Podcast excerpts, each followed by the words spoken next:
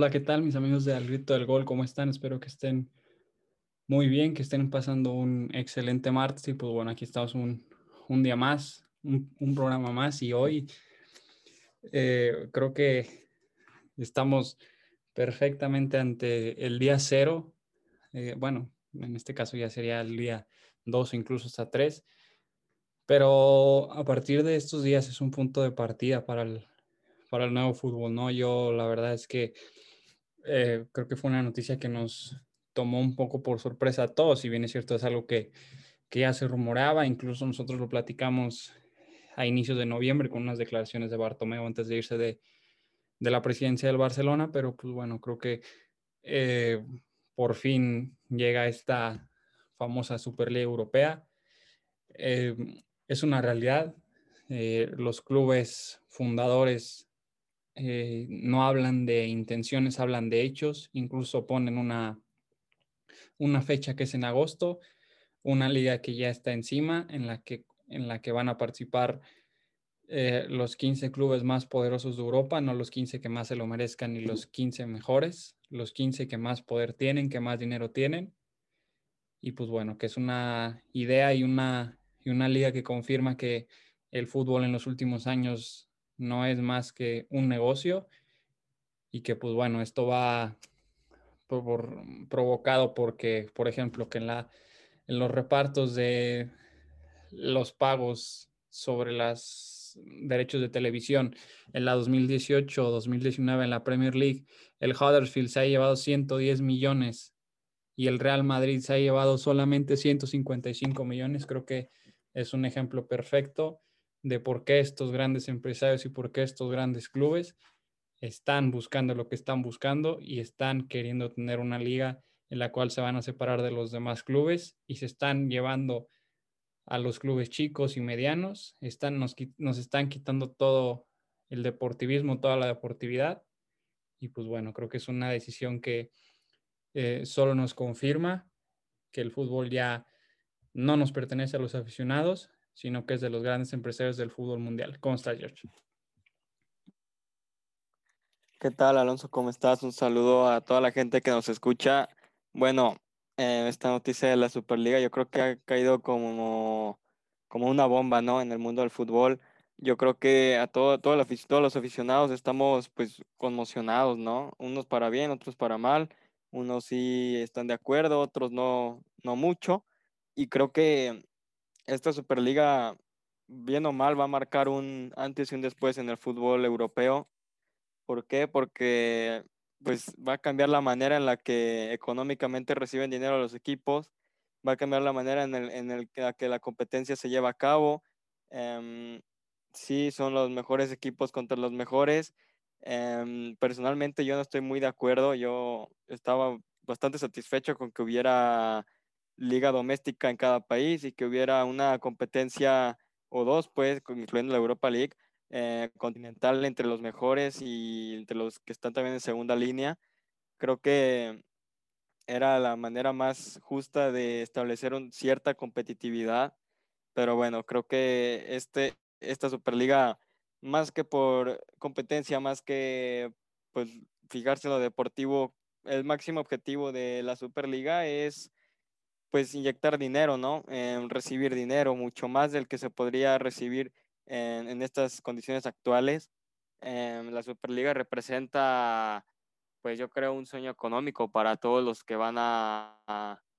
a participar, estos dos equipos que, son, que representan la élite del fútbol mundial. Y creo que, pues es una noticia bastante polémica, ¿no? En el sentido de que despierta muchas, muchas opiniones, muchas perspectivas pues, también es mucha información, eh, mucha gente también llega a opinar sin saber, eh, otra, otra gente cree que la verdad absoluta es,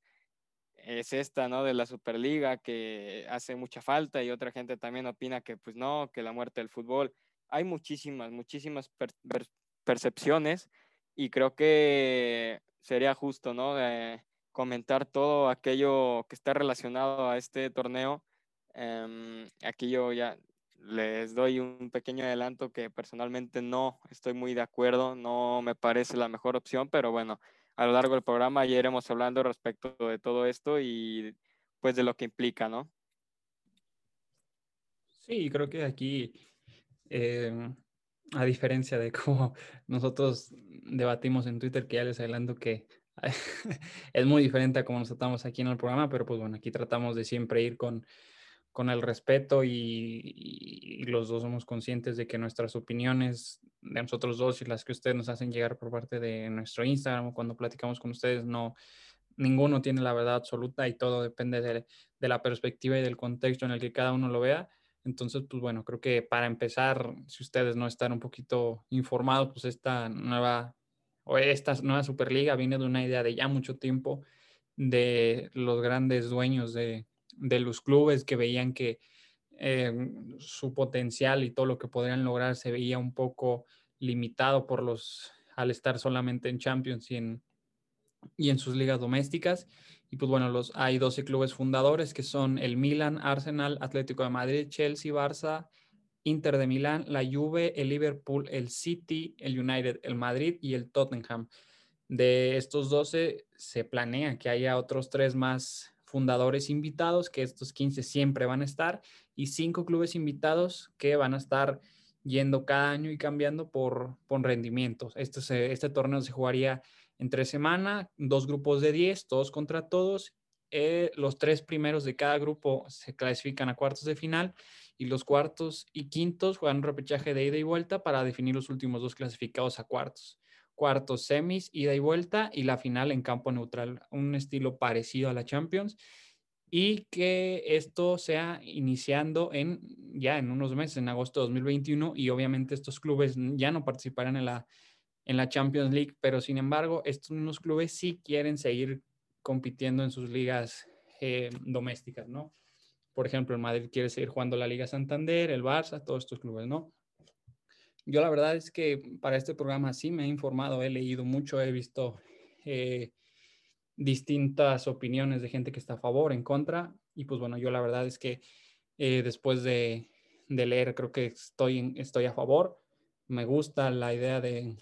de una Superliga, pero también estoy en contra de muchas cosas. No me gusta que haya 15, 15 clubes que siempre vayan a estar, porque me parece que lo, lindo del deporte y no nada más de, del fútbol, sino de todos, es que se puede competir. Pues sí, hemos visto estas historias, nos encantan del Leicester, eh, del Ajax hace unos años en Champions, de los clubes chicos ganándole al grande, eh, estos partidos que el Madrid cae en Copa del Rey contra un segunda B. Creo que estas son las grandes historias y grandes historias que se nos quedan en, en la memoria, pero yo sinceramente ya tenía mucho tiempo creyendo que el fútbol tenía que, que evolucionar y porque la realidad es que el fútbol que, que vimos antes ya, este, yo siempre he estado convencido de que tiene que ir evolucionando y más todavía eh, porque pues ya los, los dueños de los equipos ya lo ven, si no un 100%, te apuesto que un 80% lo ven como un negocio y para seguir generando ingresos. Y pues bueno, creo que eh, una Superliga era algo que, que estaba al caer, que en algún momento se iba a terminar haciendo. Y pues bueno, para el claro ejemplo, un equipo que participa en Champions League se lleva 12.5 millones solo por participar y los clubes que van a participar en, en la Superliga se van a llevar solo por estar ahí 350 millones. Eh, y pues bueno, el ganador en la Champions se lleva 100 y un potencial ganador de la Superliga se llevaría 250 millones. Entonces, creo que era algo que estaba al caer, una idea que Florentino y Agnelli ya tenían mucho tiempo hablando y, pues ya vimos que lo estaban planeando también. Entonces, pues bueno, no, ya lo mencionaste tú, que tú no estás muy, muy a favor, pero pues bueno, no sé qué opinas tú de lo que acabo de decir. Pues mira, yo creo que está bien organizado todo. Eh, no, no hay duda de que pues se han dado la tarea de tener una buena estructura, de darle una buena base a, este, a esta Superliga. Em, yo creo que sí, a priori es, es muy atractivo, ¿no? Que los mejores se enfrenten contra los mejores, siempre va a ser atractivo, pero yo creo que ese siempre deja de existir en el momento en que se convierta en monótono Em, una de las razones por las cuales estoy en contra es esa, que si bien el primer año, pues yo creo todos vamos a verla, estemos a favor o no. Yo creo que quien no la vea, pues va a ser muy, muy poca gente. Eh, te digo, los que estamos en contra incluso la vamos a ver simplemente a veces por el morbo, simplemente para ver si estábamos en lo correcto o no. Y obviamente los que están de acuerdo, pues son más en los primeros que van a aprender la televisión. Em, yo pienso que al paso del tiempo, en unos cinco años, nos vamos a cansar de ver em, tantos juegos entre equipos históricos, tantos juegos entre los mejores equipos. ¿Por qué? Porque si una cosa que la Champions tenía, o bueno, actualmente tiene, es esa magia, ¿no? Entre partidos eh, de equipos fuertes, em, encuentros pues soñados que no se dan muchas veces en, en este tipo de competencias pues era la magia, ¿no? De la incertidumbre de qué va a pasar. En eh, la previa todos estábamos preguntándonos quién va a jugar, em, quién está más obligado, quién tiene la responsabilidad. Yo creo que estas cosas eh, se pierden em, porque pues ya se va a hacer más seguido, se va a hacer más usual ver a los equipos fuertes competir entre ellos y creo que a veces no llega a ser lo mejor porque pues es eso, ¿no? Se pierde la magia, se pierde la emoción, se pierde esta, estas ganas de, de, ver algo que no es muy usual de ver, que no es muy normalmente visto, ¿no?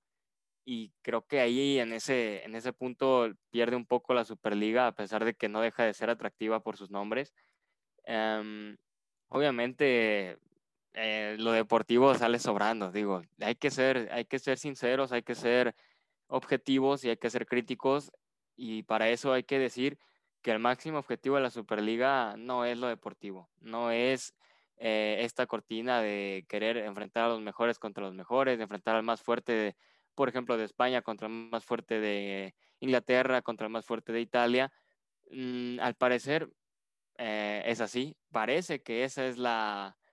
pues la intención de, de Florentino, de Agnelli, de los demás presidentes, pero realmente pues la importancia es lo económico, ¿no? Lo prioritario es, es las finanzas, que obviamente en un club eso es lo más importante, eh, tener un buen balance económico siempre va a ser lo, lo primordial. Y creo que Florentino está viendo por los intereses del Real Madrid. Em, yo creo que también hay que decirlo, hay que apuntar esto. Florentino, que es de las cabezas de este proyecto,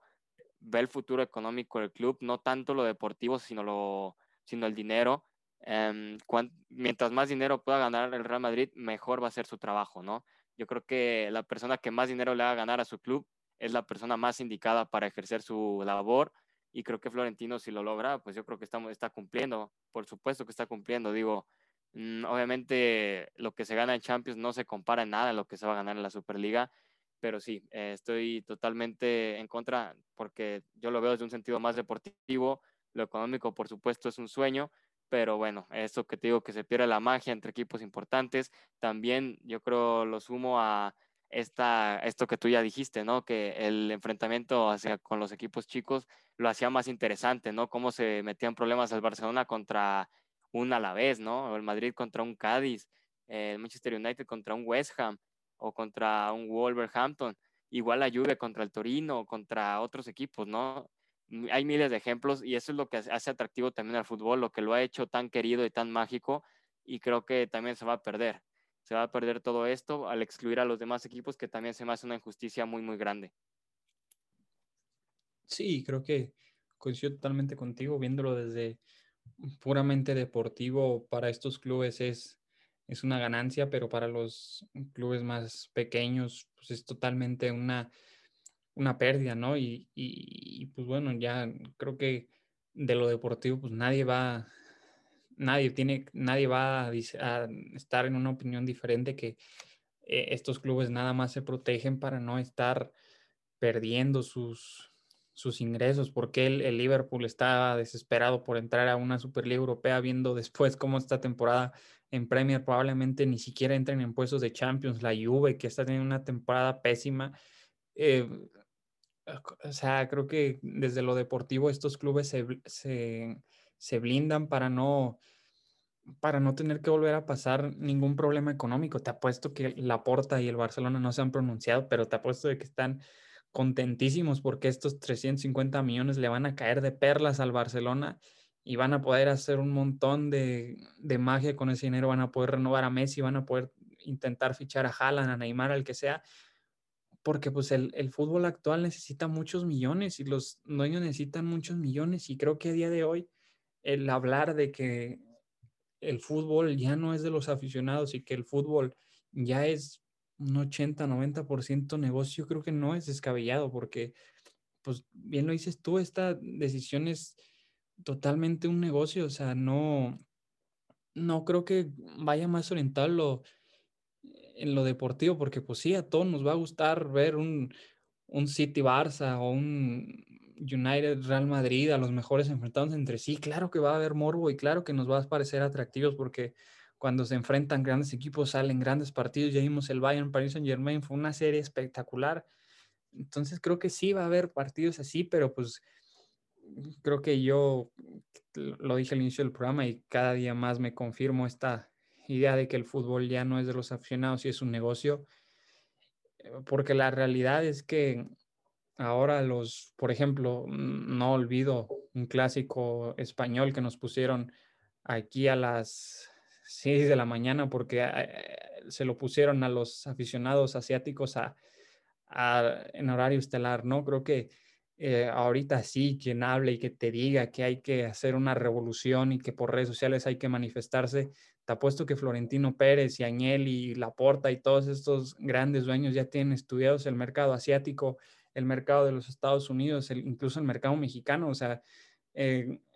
el mercado mexicano, somos grandes consumidores de la Liga Española, de la Premier, de la Serie A. Claro que a mucha gente le atrae este, este fútbol, entonces, pues aquí creo que los que pierden son los aficionados de los equipos medianos y chicos, pero los aficionados de, del el imparcial, el aficionado asiático que no le interesa saber si, o no le interesa un Bledo ver un Alavés Cádiz o un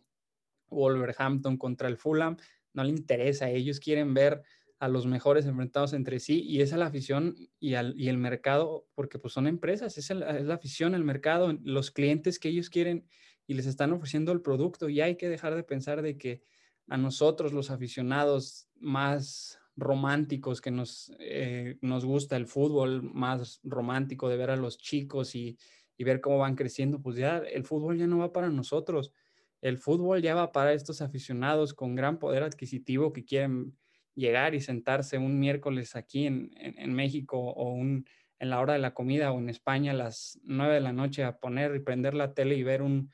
Real Madrid contra una Juventus con un Cristiano Ronaldo contra su ex equipo, a ellos les va a encantar ver eso. Entonces, pues creo que ya hay que ir haciéndonos a la idea de que con nosotros o sin nosotros, pues el fútbol va a seguir por este camino y podemos decir, y sí, ahorita te apuesto que va a haber gente que diga, pues es que si yo no, si yo no compro este paquete que te aseguro que nos van a vender o si yo no contrato para ver los partidos, no van a tener ingresos. Pues sí, pero a lo mejor tú no lo vas a contratar, pero va a haber un asiático o un, o un alguien en Qatar o en, en Dubái que va a pagar hasta el triple y él sí lo va a querer ver. Entonces, pues creo que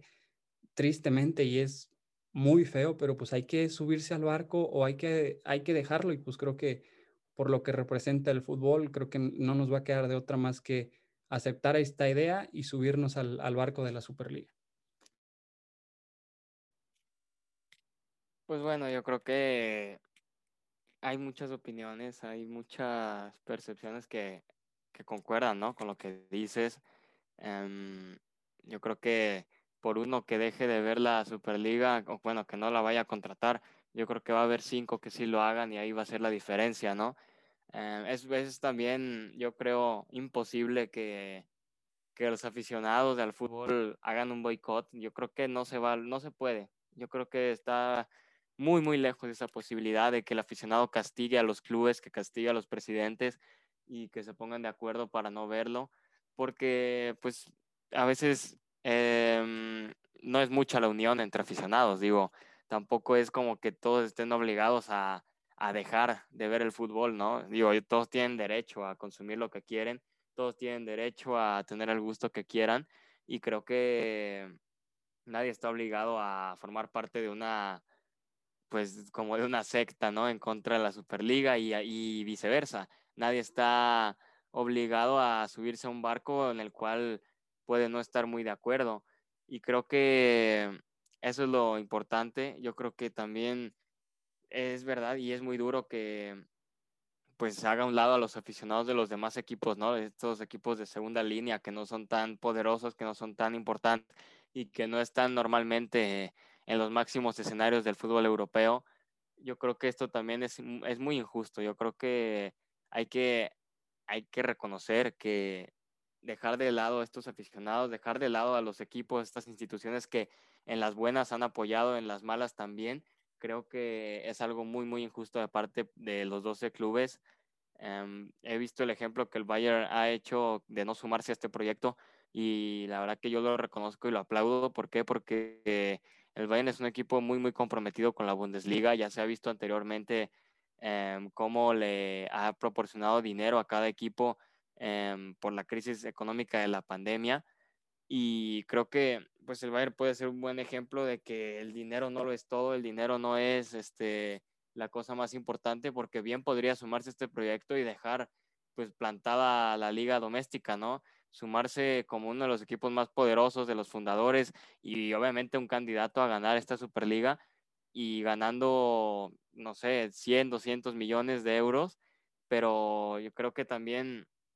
pues a veces el prestigio puede más eh, el dinero y el Bayern lo ha puesto, el Bayern ha puesto a prueba esto y también digo,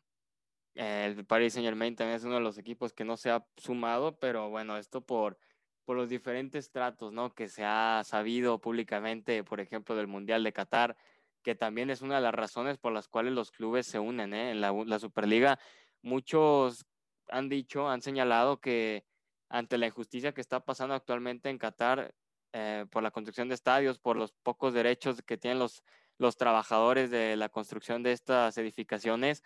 pues se han sumado y esto también puede ser una forma de protesta ante la FIFA y ante todos los órganos de fútbol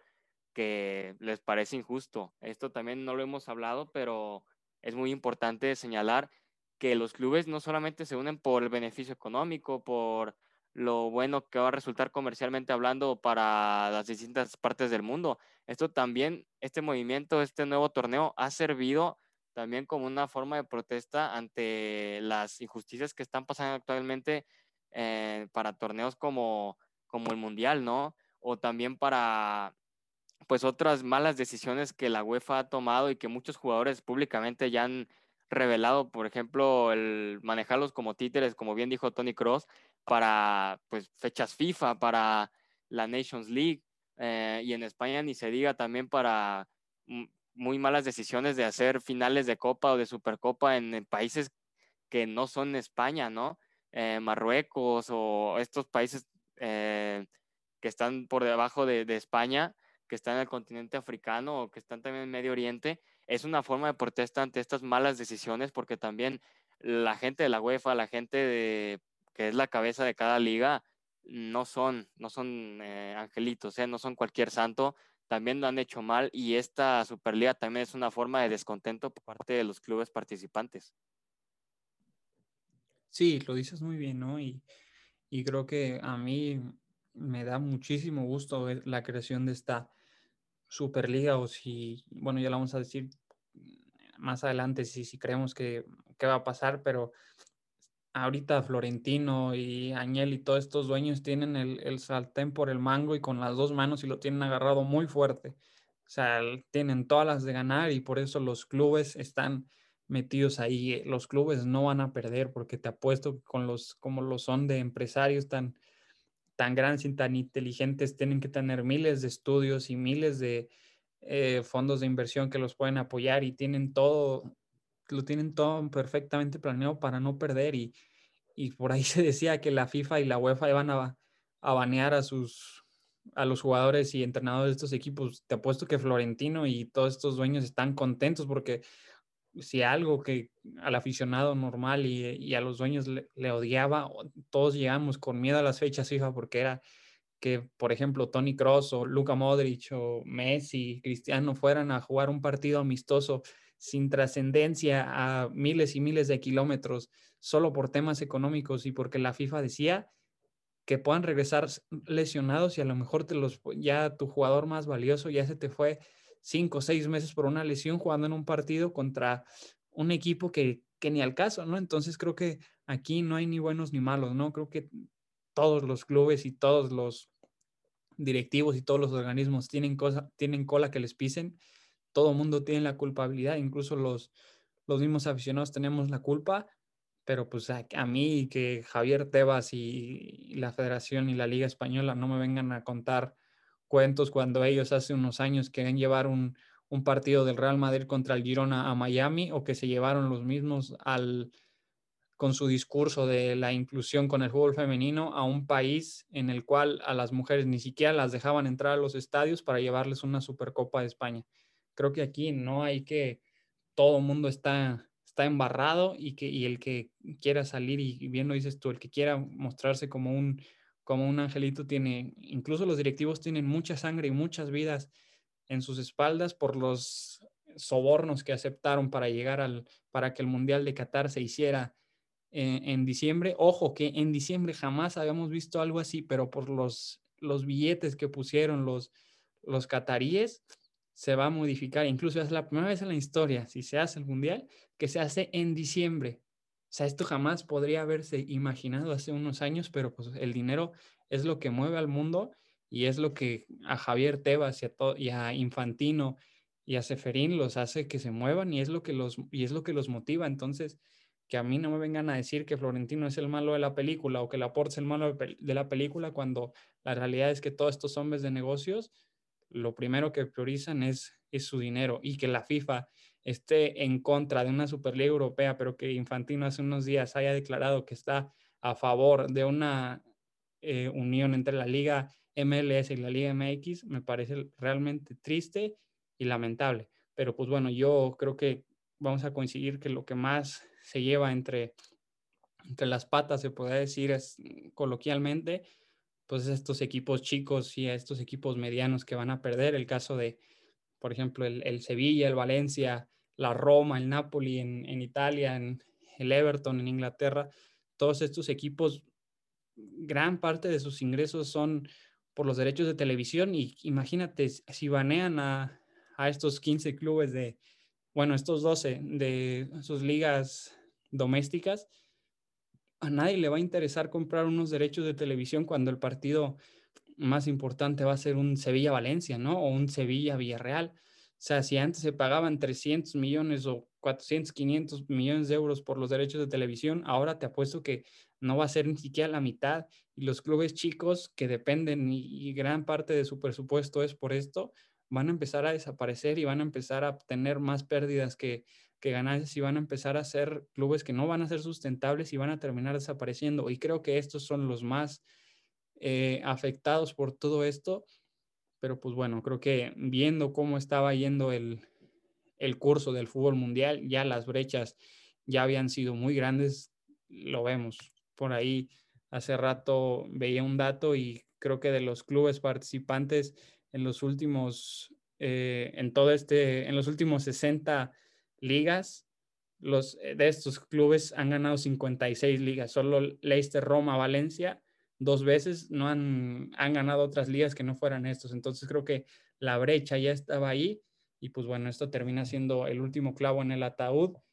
y pues tristemente nos vamos a, a, dejar de ver a estos equipos chicos con mucha historia pero pues bueno, creo que son los grandes eh, perdedores de todo esto. Entonces, pues bueno, creo que no sé tú qué opinas sobre esta eh, derrota, podríamos decir, lo que están sufriendo estos clubes chicos y medianos del fútbol europeo. Bueno, pienso que es durísimo, es durísimo este panorama para los equipos de segundo plano, eh, para los de tercer plano, pues ni se diga. ¿Por qué? Porque eh, si bien se van los equipos más poderosos, pues yo creo que primero que nada, pues acaba la magia de su liga, ¿no? Se acaba el soñar con derrotar a un Barcelona, a un Real Madrid, a, Manchester City, al, United, al Liverpool, a la Juve.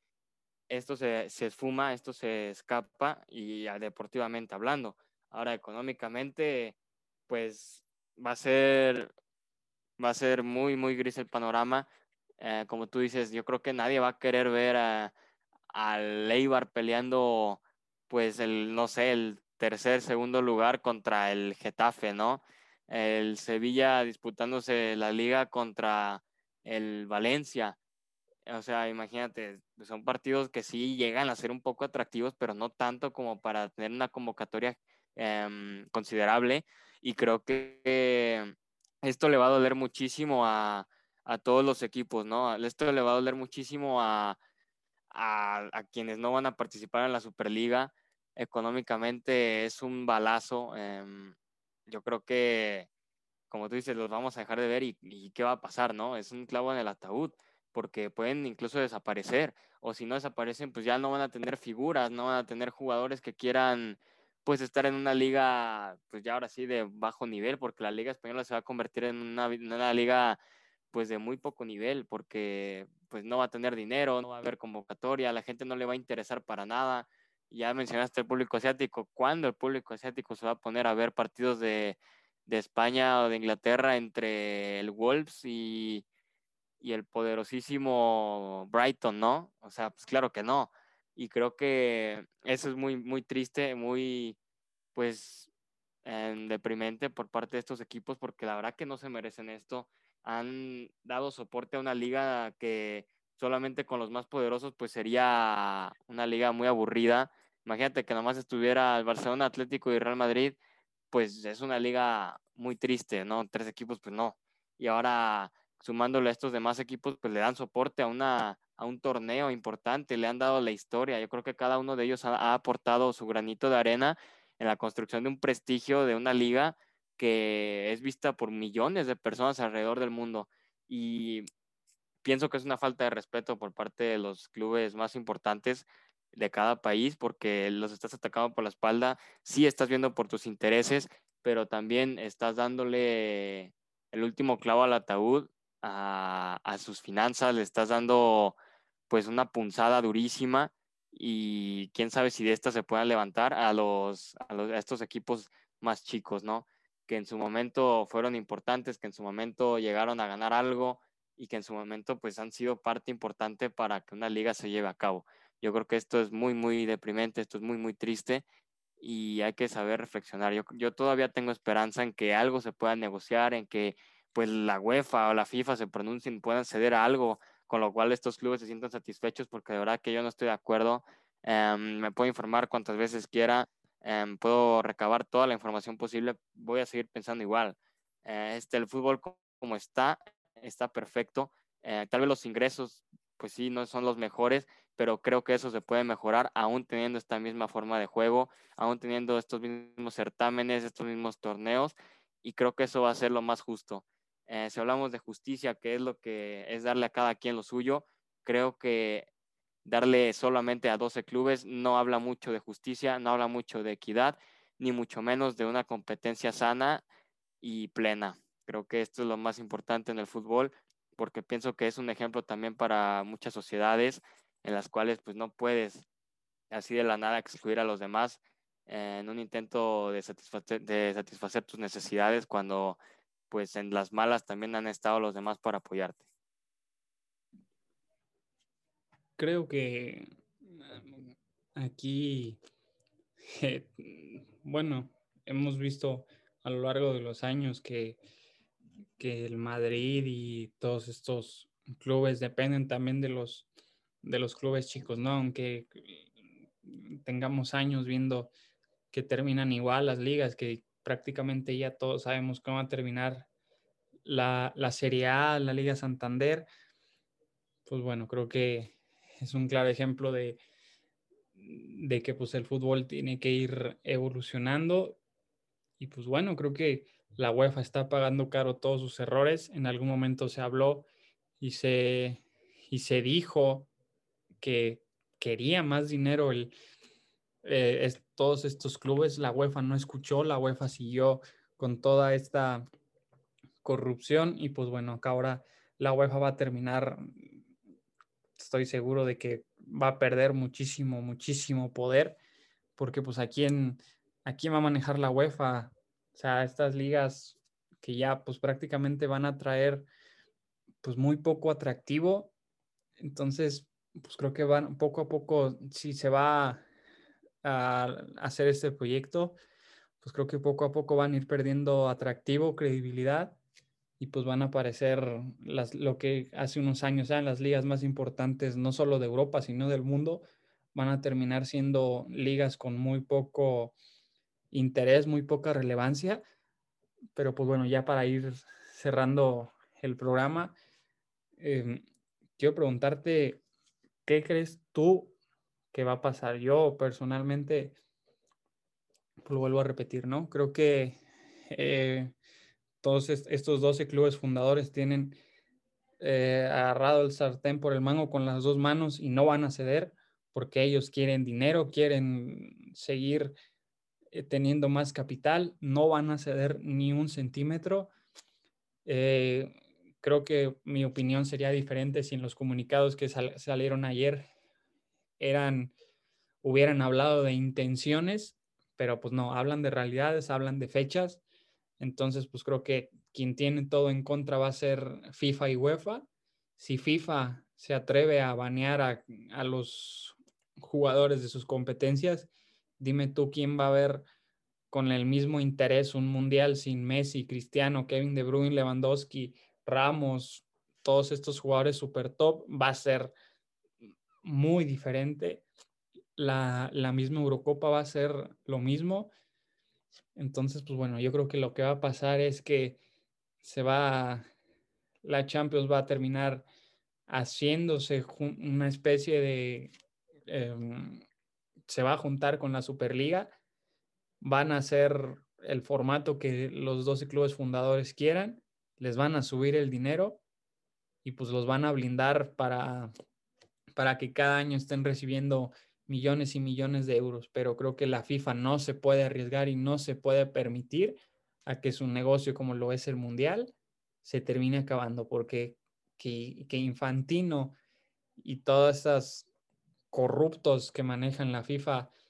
en vez de que su mundial, no sé, ponle que valga mil millones de euros, pues cuánto crees que valga tú sin Messi, sin Cristiano, sin, sin Ramos, sin Mbappé, sin Neymar? No va a valer ni siquiera la mitad, incluso ni siquiera un tercio va a valer porque la gente,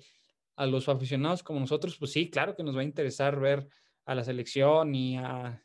y Alemania y a los clubes con, con con las pocas figuras que no están dentro de estos 12 clubes. Pero pues te digo, nosotros no somos un mercado objetivo, los aficionados asiáticos, los aficionados americanos, los, los ingleses que están a favor de esto, pues ellos, ellos quieren ver a los mejores y quieren prender su tele y entretenerse y, y que el fútbol sea divertido para ellos y, y, la FIFA no se va a permitir que, que, esto se, que esto se les vaya de las manos, ¿no? Entonces yo creo que lo, lo que va a pasar es que eh, se va a juntar la, Incluso hasta podría decir que va a desaparecer la Champions, pero creo que por la Champions y la historia que tiene, creo que no va a desaparecer. Pero yo creo que los clubes van a seguir jugando en, sus ligas domésticas porque a nadie le conviene que se salgan. Va, se va a hacer esta Superliga con, con los clubes pues de la élite del, del, fútbol, no en nivel, sino en poder. Y pues vamos a, vamos a terminar teniendo el Mundial y la UEFA y la FIFA van a terminar de, de ceder e incluso, cuidado que la UEFA no desaparezca y que ahora los dueños sean los que controlen todo el fútbol. Pero pues bueno, no sé, tú qué opines, es muy difícil, creo que a, dos días de haber salido esta noticia es muy difícil saber qué va a pasar, incluso esto lo estamos grabando antes de que Florentino Pérez vaya al chiringuito, que podría aclarar muchas cosas ahí pero pues bueno, no sé, no sé tú así de, de, primeras que a lo mejor esto, tu opinión cambia hoy y dentro de un mes vas a decir cosas diferentes, pero a día de hoy, no sé tú qué opinas y qué crees que vaya a pasar con la Superliga. Bueno, pues em, sin rebuscarme tanto, sin analizarlo tanto, creo que, y bueno, y con, lo, con la información que tengo y con lo que sé, pienso que puede haber un acuerdo, pienso que puede haber algo con lo cual se pueda negociar Em, tal vez sí, la Superliga ya sea algo que no se pare, pero tiene razón, digo, las ligas domésticas pueden todavía tener una salvación. Eh, no, no va a dejar de ser para, para mí personalmente un abuso por parte de los 12 clubes más importantes de Europa. No va a dejar de ser una injusticia con los demás clubes de primeras, digo, de segunda, tercera y hasta cuarta línea. Em, para mí eso no cambia y creo que puede, puede haber un acuerdo. Em, para mí no sería lo mejor que existiera un régimen sin UEFA, sin FIFA. ¿Por qué? Porque estas dos instituciones te dan pues una garantía, ¿no? De protección. Em, sirve también para evitar abusos de los dueños, abusos de poder de cada club, para que haya una regulación, eh, para que haya certeza eh, jurídica para cada club, que puedan pues resolver cualquier controversia por medio de sus tribunales. Yo creo que es muy importante que estos dos organismos existan. Claramente están llenos de vicios, llenos de abusos, llenos de, de, de poder, enfermos de chantajes y de sobornos, llenos de muchísima, muchísima corrupción. Pero pienso que, pues sí, van a dejar de tener poder, pero no es tan bueno que dejen de existir creo que aún, o al menos si dejan de existir, que exista un órgano regulador, porque si los dueños se hacen los, los mandamases, no pienso que sea la mejor opción, no creo que sea lo prioritario, porque en cualquier momento puede haber conflictos y de mediador pues no va a haber nadie. Em, de alguien que solucione por medio de la razón y objetivamente sin, sin estar del lado de nadie, pues si no existe esta figura, va a ser muy, muy complicado resolver cualquier problema, cualquier controversia que se suscite. Y creo que aún estamos en tiempo de que haya un acuerdo, que pueda negociar la UEFA con estos clubes, que si bien muchos dicen que la UEFA es la que más dinero capta y los clubes no reciben tanto como la UEFA sí lo hace, pues ahora que el reparto sea más ecuánime, sea más equitativo, eh, sea más generoso para, con, para cada club, y que así se llegue a una solución, que haya un mundial con figuras, que haya una Eurocopa con figuras, que haya una Copa América también con figuras, pues todo eso, ¿no? Em, que no, que no prohíban a ningún jugador porque esto es muy, muy importante. Nadie quiere ver una Copa Continental sin las figuras de cada país. Entonces, hay, yo creo que hay espacio y hay tiempo para que haya un acuerdo entre clubes y entre organización es, es, para mí lo más importante y yo creo que para cualquier aficionado que pues le gusta este sistema tradicionalista, esta Champions, esta Europa League, las ligas domésticas, eh, sin prohibiciones, sin, eh, se podría decir, sin abusos de poder, tanto de organización como de clubes. Creo que esto es lo que sería lo prioritario, que haya un acuerdo, que yo pienso que sí lo va a haber, eh, y que se pongan pues más yo creo, más reformas a, a las malas decisiones que han hecho las, las organizaciones, los presidentes de cada federación. Debe haber un cambio, debe haber mejoras y esto pienso que puede ser a partir de un acuerdo entre estas instituciones y entre cada presidente de cada club. Se tienen que sentar a, negociar, incluso ahora con, con, bueno, con tanta desinformación, tantas noticias falsas que salen Okay. Creo que todo el mundo estamos un poco, eh, pues, ¿cómo se puede decir? Llenos, estamos muy, muy expuestos a muchísima información falsa, entonces, bueno, los invitamos a, a que crean solo en, en, fuentes confiables. Por ejemplo, en el, en el fútbol europeo, uno de los mejores periodistas es Fabricio Romano, ahí lo pueden seguir eh, en Twitter. Eh,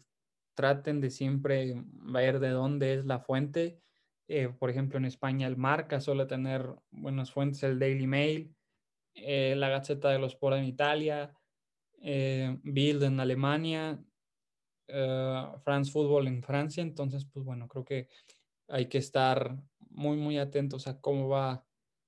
a cambiar el fútbol, pero de lo que sí estoy seguro y también hay que ver qué opinan los jugadores, porque los jugadores, pues, nadie ha dicho nada. O sea, creo que todo mundo sabemos, aunque nadie nos haya dicho que te apuesto que a, los jugadores tienen prohibido hablar sobre esto. Entonces, pues bueno, vamos a, vamos a ver cómo va pasando esto. Según, según, no me gusta decir noticias que no están confirmadas, pero que ya se había contratado un mediador para, para empezar a negociar entonces, pues bueno, creo que de lo que no hay duda es que estos días y estos meses van a ser un antes y un después de, del fútbol, pero si va el fútbol para esta línea, no va a haber un, no va a haber un regreso. Y pues bueno, imagínate que el Madrid o el Manchester United, el City ingresen 600 millones y que después les digas, oye, pues ya nada más vas a ingresar, vamos a hacer un cambio para que ingresen nada más 200, pues yo quiero ver cómo los convence, ¿no? Pero pues bueno, hasta aquí el programa de, de, este, de este martes. Creo que es una noticia que nos tomó muy por sorpresa a todos. Ahorita todo el mundo está hablando de esto y pues bueno, no nos queríamos quedar sin, sin dar nuestra opinión. Ya saben que nos pueden escuchar todos los martes y jueves a las 11 de la mañana en Apple Podcast, Spotify, Google Podcast, Anchor y también nos pueden mandar ahorita un mensaje en nuestro Instagram. Ahí vamos a estar compartiendo algunas noticias y preguntándoles a ustedes sobre lo que qué opinan sobre todo este tema. Entonces, pues bueno, George, te quisiera despedir con una reflexión final sobre esta explosión de la noticia de, de la Superliga Europea. Claro que sí, bueno, yo pues finalmente me gustaría solamente expresar un deseo que consiste en pues esperar, ¿no? Que todo sea pues para mejorar. Yo creo que los cambios y la evolución debe ser para mejorar. Em, tal vez y, y, espero que pues yo me equivoque y que la Superliga nunca deje de ser mágica, que no sea solamente una maravilla solamente de un año, que sea esplendorosa en todas sus ediciones y que pues también desearle lo mejor a cada equipo que no fue parte porque va a ser durísimo esto en caso de que se lleve a cabo. Em, ojalá que queden las conciencias de cada equipo eh, organizador y fundador de la Superliga porque va a ser durísimo lo que van a desaparecer todo, todos estos equipos y creo que pues va a ser por culpa de esta nueva organización, de este nuevo torneo. Pero en fin, todo sea por mejorar, todo sea por evolucionar. Obviamente hay formas de evolucionar y creo que esta no es una, sino que hay mejores, hay mejores maneras. Pero bueno, em, nosotros no vivimos tan cerca del entorno y creo que los expertos son ellos, los expertos son los que están manejando el fútbol. Quiero creer así y quiero creer que van a decidir lo mejor. Eh, me despido de todos ustedes, que la pasen muy bien Em, que estén bien al tanto de todo lo que se sube, tanto en redes sociales como en plataformas. Y un abrazo de gol a todos. Nos escuchamos. Sí, un abrazo de gol. Ya saben, nos escucharíamos el próximo jueves con un programa del grito del gol. No sabemos la verdad si va a ser sobre, sobre la Champions, sobre lo que vaya surgiendo de la, de la Superliga. Creo que ahora estamos un poco eh, a ciegas, pero bueno, les aseguramos que van a tener un, un nuevo programa el próximo jueves y pues nada, recordarles, ahí estamos muy, muy atentos en Instagram a lo que nos están mandando mensaje y contestando a todos ustedes. Y pues nada, les mandamos un, un abrazo de gol y nos escuchamos el próximo jueves.